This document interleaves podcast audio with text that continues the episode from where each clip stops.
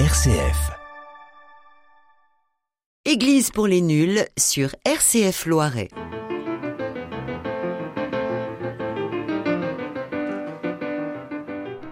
Église pour les nuls, bonjour. Dans le studio, François Maupu, Bonjour. Isabelle et Bonjour. Brigitte. Bonjour. Voilà. Alors aujourd'hui, nous allons parler du chapelet et de son grand frère, le rosaire. Le chapelet est l'occasion d'évoquer les mystères, et comme Noël est tout proche, nous évoquerons les mystères joyeux. Il vous est arrivé de prier le chapelet, plus rarement le rosaire. Pour ceux qui le prient, c'est une prière mariale pour honorer la Vierge Marie et pour ouvrir par son intercession notre cœur au divin mystère de Jésus. D'autres y voient qu'une action mécanique et répétitive, un peu comme les moulins à prière des moines tibétains bouddhistes, d'autres comme une autre manière de compter les moutons ou un exercice de relaxation pour trouver le sommeil. Mais pour vous qui êtes autour de cette table, qu'est-ce que le chapelet?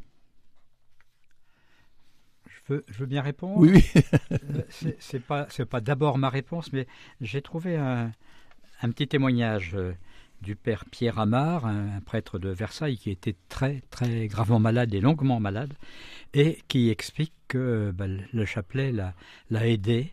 hein, ce, ce chapelet auquel il était initié par son, son grand-père maternel.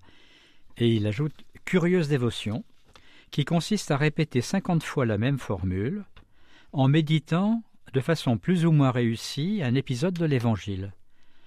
Le chapelet est une prière redondante, c'est le moins que l'on puisse dire, une sorte de mantra chrétien qui nous conduit à Jésus en passant par le cœur de Marie. Ce détour vaut la peine. Prière de pauvres pour les pauvres. Le chapelet n'oblige pas à être un grand spéculatif et garde celui qui le récite dans l'humilité et l'abandon. Oui, c'est une belle. Alors on pourrait peut-être préciser pour les nuls ce que c'est qu'un mantra. Un mantra, c'est une, une, une formule courte qu'on répète. Répète. Et Comme une litanie hein, comme ouais, bah oui, Eh oui. précisons qu'est-ce que c'est qu'une litanie aussi. hein. Bon, c'est de- non, c'est la, la tradition hindoue, je pense, ça, le, le mantra. Le mantra, c'est hindou, oui, Hmm. certainement, oui. Ouais. Non, c'est vraiment euh, croire que la formule euh, agit sur la réalité, qu'à force de la répéter, ça transforme. Ouais. Et celui qui l'a dit, et puis euh, le, mon- le monde autour. Alors, est-ce que les tout premiers chrétiens priaient le chapelet ou... Et quand est-ce que c'est apparu? Qui a la réponse Alors, euh, j'ai lu que c'était apparu vers le XIIe siècle, donc euh, en plein Moyen Âge. C'était. Alors en fait, c'était des des frères convers, c'est-à-dire des, des- dans des moines qui ne participaient pas aux offices euh, dans, dans l'Église, qui étaient donc au service euh, dans les tâches courantes, concrètes d'un monastère ou d'une abbaye. Oui. et ils avaient euh, une ceinture et du coup en- avec leur ceinture ils faisaient un nœud et ils disaient des Notre Père voilà et ils disaient même Il jusqu'à faut, faut- oui, faut prendre les choses dans le sens inverse. Il disait des, il priait des Notre Père, fois, Et- il et comme les moines avaient 150 psaumes, eux euh, s'efforçaient de dire 150 Notre Père, des patenôtres, paternoster, Mm. et, et bah, pour savoir où ils en étaient, ils faisaient des nœuds, mais pas 150 nœuds sur leur ceinture, mais ils faisaient quand même des nœuds sur leur ceinture. Ça dépend s'ils avaient fait des cours d'amaigrissement, ils pouvaient rajouter un, un deux éventuellement, éventuellement. Mais l'origine historique, bah, c'est cette, cette habitude-là. hein, et on peut imaginer, quand on voit l'objet qui est, qui est le chapelet, on peut penser à, Oui, à la ceinture de, de ces moines, même si nos, nos chapelets sont plus petits que ça. Alors les moines ont accroché à la ceinture, c'est un rosaire, c'est pas un chapelet, puisque c'est c'est trois chapelets qu'ils ont à, à la ceinture. Voilà, alors ça, attends, différence entre rosaire et chapelet. Ben, le chapelet compris, nous, c'est simplement cinq, euh, non, c'est Oui, cinq dizaines. cinq dizaines, alors que le rosaire, c'est trois fois cinq dizaines. Voilà. Alors, euh, cinq dizaines de quoi? De, de- Je vous salue Marie, parce que euh, trois fois cinq dizaines, ça fait 150, et on Oui. tombe sur les 150 psaumes. Voilà. Voilà. Oui. Mais alors, on prie euh, comme on veut, soit euh, Notre Père ou euh, Marie? Ah non, on prie Marie. Maintenant, Pour le maintenant- rosaire. Maintenant. Voilà, ce, que, Ah, voilà. ce qui est la, la dévotion euh, habituelle que un certain nombre de gens pratiquent, initiés par leur grand-père ou, ou autrement, euh, c'est donc cette organisation euh, avec une petite introduction possible, dans laquelle on dit « Je crois en Dieu, notre Père, et trois fois Je vous salue Marie Oui. ». Et on conclut en disant « Gloire au Père, au Fils et au Saint-Esprit ». Et puis, pardon, excuse-moi. Oui. Allez-y. Et, puis, on, reprend à ce moment-là cinq reprises le, le même enchaînement, c'est-à-dire euh, on commence une dizaine en disant Notre Père, puis dix fois Je vous salue Marie, et puis Gloire au Père, et puis une deuxième fois, une troisième fois, quatrième fois, cinquième fois. Bon, raconter comme ça, ça peut sembler en effet. Il y a les clausules entre chaque. Euh, pas toujours. Oui, ça a été introduit après. Alors, euh, Mais on termine, on termine par. C'est quoi une clausule? Bah, c'est un épisode. On raconte un épisode de la vie de Jésus. Voilà. Oui, mais je ah. pense que pour faire le lien entre la, question à laquelle je répondais et la remarque sur la clausule, donc le, chapelet c'est cinq dizaines et pour chaque dizaine, la, tradition, enfin la mise en place de, du chapelet est d'évoquer un événement ou un moment de la vie de Jésus et ces événements sont regroupés euh, jusqu'au pape Jean-Paul II en trois séries, et maintenant il y a même une quatrième série qui vont. Alors on appelle ça des mystères, des mystères parce que ça, disons que ça concerne la, mission de Jésus, le fond de la mission de Jésus, où il y a des événements qui se passent, mais en même temps ça, ça, ça, ça touche Dieu, donc il y a côté mystère. Il y a de ces mystères qui sont joyeux, d'autres qui sont douloureux, ceux qui vont être liés à la passion de Jésus, et d'autres qui sont glorieux, comme la résurrection de Jésus. Et le pape euh, Jean-Paul II a ajouté une quatrième catégorie qui sont les mystères lumineux. Donc des événements dans la vie de Jésus, son baptême par Jean-Baptiste, l'eau changée en vin à Cana, la transfiguration de Jésus, qui sont des mystères lumineux.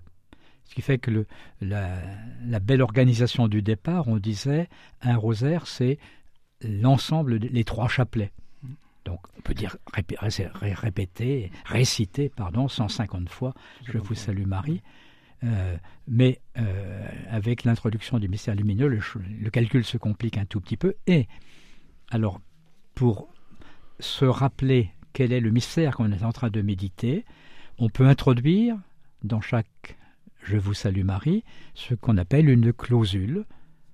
Oui, une clausule, c'est ça. tu nous expliquer en quoi ça consiste bah, C'est une petite. Euh, comment petite phrase, une petite, petite phrase qui, qui, rappelle ce que. Bah, ce, mystère, quoi, qui explique, qui explique la présentation au temple, qui explique. Voilà, par exemple, euh, dans le Je vous salue Marie, et Jésus, le fruit de vos entrailles, est béni. Et Jésus, qui a été présenté au temple, ou qui est annoncé. Alors, la clausule est, libre. Elle peut être euh, variée dans une même dizaine de chapelets, d'un Je vous salue à l'autre, ou elle peut être euh, toujours, toujours la même. Et puis, ce qu'il faut espérer, c'est que la clausule, ça ne devient pas un roman fleuve. Non, alors vous pouvez écouter peut-être euh, une fois le chapelet de Lourdes à 15h30 sur RCF, où là, le, prêtre, euh, bah, quelquefois, il improvise des clausules, c'est pas toujours. Et il y a une autre façon. Alors, comment se termine Une autre façon, par exemple, entre, entre les dizaines, c'est une, petite prière. Euh, Seigneur Jésus, pardonnez-nous, pardonnez-nous euh, nos offenses, préservez-nous du feu de l'enfer, amenez à vous toutes les brebis égarées, surtout celles qui, sont, qui ont le plus besoin de votre miséricorde. C'est une, fausse, une fausse clausule, mais qui permet de, passer d'un à l'autre. Et comment se termine le chapelet alors, une fois qu'on a terminé les, la dernière dizaine? En général, il y a une prière à Marie, après il y a une prière à Notre-Dame qui défait les nœuds, et après une, une prière à Notre-Dame de la prière pour certains. Alors c'est voilà, voilà, voilà, qui nous donne une idée de, de l'imagination euh, florissante et abondante. Moi, je, ce, que je, ce que je connais, ce à quoi j'ai été initié, comme, comme d'autres, mais depuis, non pas mon plus jeune âge, mais la fin de mon adolescence, c'est euh, la récitation d'un chapelet à chaque jour, et avec chaque jour des mystères qui sont pour le, jour. Le lundi, par exemple, on prend les mystères joyeux, le mardi, les mystères douloureux, bon, etc. Alors les mystères joyeux, on peut peut-être en parler et dire qui sont-ils? Oui. Puisque c'est la période là. Oui, oui. Alors qui est-ce qui sait euh, quels sont les mystères joyeux? Ah, Une bonne élève. Donc je peux dire que bon, les mystères joyeux, ça représente souvent euh, la, la début de vie de Jésus, donc l'annonciation, donc avant la visitation, donc euh, Marie qui va voir sa cousine euh, Anne. Élisabeth. Et comment? Élisabeth. Élisabeth. Oui, Élisabeth. La nativité, donc la présentation de Jésus au temple, et Jésus perdu et retrouvé au temple. Donc Voilà. il est plus âgé. Donc ça veut dire que chaque fois qu'on fait une dizaine, on parle de l'annonciation et on reprend euh, tranquillement. Ça veut dire qu'on rumine un petit peu, Voilà, c'est ça, oui. ça. On- On n'en parle pas forcément, Oui, hein, puisque euh, dans le Je vous salue Marie, les premières paroles sont celles de, de l'ange à l'Annonciation, Oui. mais à chaque fois, quel que soit le mystère médité. Ensuite, c'est la réaction d'Élisabeth, tu es bénie entre toutes les femmes, mais on, on ne se, se rappelle pas ça. La, la récitation, c'est un peu comme un, un support, euh, un support matériel qui t'occupe euh, les lèvres et, et, et qui permet que l'imagination, la mémoire se euh, reprenne un peu sous tous ses aspects le mystère qu'on est en train de méditer. On, on reviendra sur ce chapelet, Oui. sur les mystères. Oui. Et en attendant, on va peut-être faire une petite virgule musicale.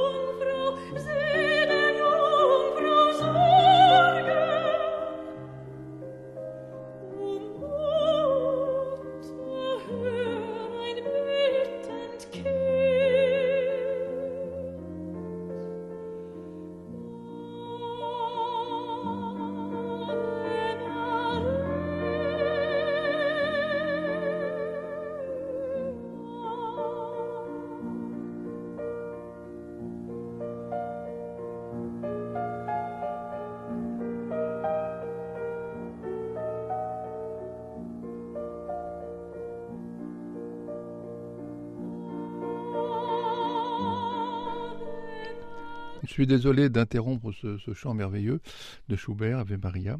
On était tous au, un petit peu dans, dans, dans les terres, dans les anges. Là, voilà. Euh, C'est le moment peut-être euh, de nous expliquer, cher François, qu'est-ce que sont les mystères joyeux? Plus- maintenant qu'on Plus exactement, je ne vais pas expliquer ce que sont les mystères Nous joyeux. dire, nous dire. Mais euh, je, vais, je vais vous dire comment, euh, je, je- puisqu'on on est en période de Noël, comment ils, ils nous disent quel accueil a été fait à Jésus, comment Jésus a été accueilli. Euh, ça, me- ça me sert de fil rouge pour les, les présenter. Oui. Hein, le premier d'entre eux, c'est donc l'Annonciation, où Jésus est, enfin, la venue de Jésus est accueillie par Marie, à, à- à qui l'ange a annoncé qu'elle aurait un enfant, et Marie dit que, que tout se fasse selon Ta volonté, parole, ta- ta selon parole, ta parole. hein. Et parallèlement, euh, il y a eu, ça ne fait pas partie du mystère proprement dit, mais Joseph, il est associé à cela, puisque il a aussi eu une petite euh, révélation que ce qui arrive à Marie n'est pas un, un écart de conduite de la part Non. de Marie, mais c'est l'œuvre de Dieu. Et euh, on dit à Joseph, tu, tu prends l'enfant. Alors Joseph ne dit rien, mais il le fait. Différence, Marie dit. Bon, elle accepte aussi les choses. Et, et Joseph, le, le grand silencieux, fait. Donc c'est le premier mystère, l'annon- l'annonciation. hein. Jésus accueilli par Marie. Oui. Et on peut dire et par Joseph.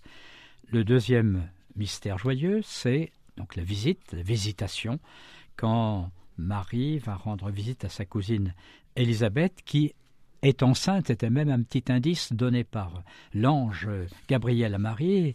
Élisabeth apparente, c'est déjà le sixième mois où elle est enceinte, donc Marie se précipite là-bas. Peut-être est-elle accompagnée par Joseph, parce que les, les Ce- chemins n'étaient oui, pas, pas très sûrs. Oui. Ce serait bien, mais ce serait surtout plus, Plus plus sûr. sûr. Oui, oui. en tout cas, elle est accueillie par Élisabeth, qui lui dit Tu es bénie entre les femmes, euh, béni l'enfant que, que tu portes. Donc l'accueil par Élisabeth. Et d'après le récit de Saint Luc, il y a même le, le futur Jean-Baptiste, qui est encore pas tout à fait né, mais qui est pas loin de naître, qui se manifeste euh, dans le, le ventre euh, de sa mère. Euh, donc il accueille lui aussi à sa manière Jésus, son, son lointain parent. Ça, c'est oui. la J'ai entendu lors du- d'une homélie par un prêtre de dire que c'est à ce moment-là que Marie s'est vraiment rendu compte qu'elle allait mettre au monde le Seigneur. Parce que il, disait, elle n'avait pas tout à fait compris ce qui se passait, quoi. Elle- Ah que, oui, ah oui. que ta volonté soit faite, mais elle n'avait pas compris. Alors que là, avec sa cousine, euh, qui lui dit, tu es bénie entre toutes les femmes, pof, elle, s'est dit, ben oui, je comprends. Bon, c'est c'est une explication. hein. Tout à fait, tout à fait. Le troisième mystère, c'est celui de la naissance de Jésus, la nativité. Et là, il se passe quelque chose euh, que Saint Luc souligne. Hein, Jésus, il est en- enfant de juif, il est juif lui-même, mais il vient pour le, pour le monde entier. Hein, c'est le grand changement hein, entre le, le, le Messie attendu par les Juifs et puis celui qui vient apporter la, bonne nouvelle et la vie de Dieu au monde entier. Et cela nous est dit, à travers cet événement, Jésus va venir pour être pour le recensement. Ses parents viennent à Bethléem parce que l'empereur a décidé un recensement du monde entier. Et Jésus devient non plus simplement citoyen juif, mais les citoyens du monde. C'est une, nouveauté, quelque chose que nous laisse entendre Saint Luc. Et alors, dans tout ce que l'on sait de la nativité, on l'a évoqué récemment quand on a parlé de la crèche, ben, il y a tout- toutes les personnes qui accueillent Jésus. Il y a l'hôtelier. Marie et Joseph se présentent à, l'hôtellerie et l'hôtellerie dit mais c'est pas une place pour une femme enceinte, c'est pas un lieu pour mettre un enfant au monde. Donc on va vous trouver autre chose. Il n'y a pas de place pour eux dans la salle commune, c'est pas une place pour mettre un enfant au monde. Donc l'hôtelier qui cette délicatesse d'orienter Joseph et Marie vers un autre lieu. Accueil sans doute par Joseph qui va aménager le lieu. Marie, elle n'est pas trop en état de faire un travail euh, euh, de, de, menuisier ou de, charpentier. Joseph installe, Marie met l'enfant au monde, et l'enfant est accueilli par les bergers qui, sont là, et à qui, euh, pour qui c'est une grande joie. Bon. On a évoqué aussi, euh, la dernière fois, l'âne et le bœuf. L'âne et le bœuf qui, sont, qui symbolisent euh, l'accueil par le peuple d'Israël qui, alors va-t-il reconnaître, ne va-t-il pas reconnaître? Au moins l'âne et le bœuf, eux savent reconnaître le- leur maître. On dit aussi c'est des moyens de tenir chaud à, l'enfant, mais euh, je crois que ça c'est accessoire. Il y a plutôt le symbolisme que l'on que l'on tient du prophète Isaïe. Et puis au même endroit viendront plus tard les mages. On peut même, euh, sans trop forcer les choses, supposer qu'il y avait aussi là quelques femmes recrutées dans les environs par Joseph pour aider Aider. la jeune à coucher, hein, donner les soins au, au bébé.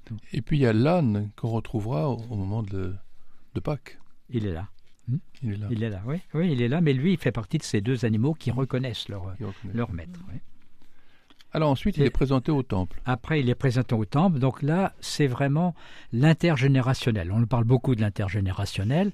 hein. Le bébé est accueilli par deux personnes âgées, le vieillard Siméon et la prophétesse prophétesse. Anne, Anne, dont on nous raconte un peu les, les événements de, de la vie. Et on peut dire en même temps qu'il est accueilli par Siméon et la prophétesse Anne. Il est aussi accueilli par celui qui réside dans le temple, par, par son Père, par Dieu le Père. Dieu le Père, Hein, oui. qui n'est- Voilà, la présentation au temple, c'est un accueil. Et Alors, puis, Justement, Dieu le Père, ça vous permet d'enchaîner sur le dernier mystère.